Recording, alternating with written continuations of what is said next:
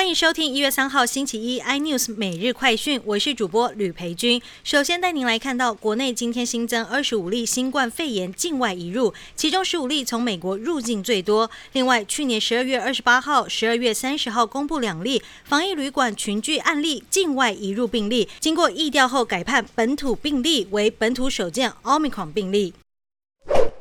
国民党中二立委补选候选人严宽恒家族的八一七招待所遭爆料，有三分之二是违建，还侵占邻里公园用地等国有地。国有财产署今天上午前往现场会勘，当场确认侵占国土面积一百三十四平方公尺，要求拆屋还地，并涉及刑法窃占罪。国财署也将移请地检署侦办。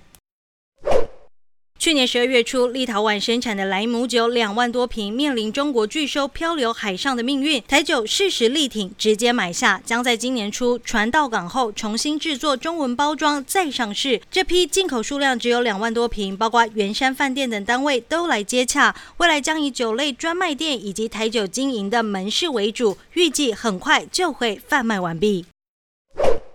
台股今天开红盘，指数再创历史新高，推升指数工程首推护国神山台积电。美系外资看好台积电将受惠于五 G、高速运算和虚拟货币，将带动营运高速成长。最新报告重申买进平等目标价由一千零二十八元调高到一千零三十五元。台积电以六百一十九元开高后，一度拉升至六百三十一元，盘中涨幅超过百分之二，市值再度站上十六兆元。更多新闻内容，请锁定三立财经台 iNews 有线电视四八八八 MOD 五零四，或上 YouTube 搜寻三立 iNews。感谢台湾最大 Podcast 公司声浪技术支持。您也可以在 Google、Apple、Spotify、KKBox 收听最新的 iNews 每日快讯。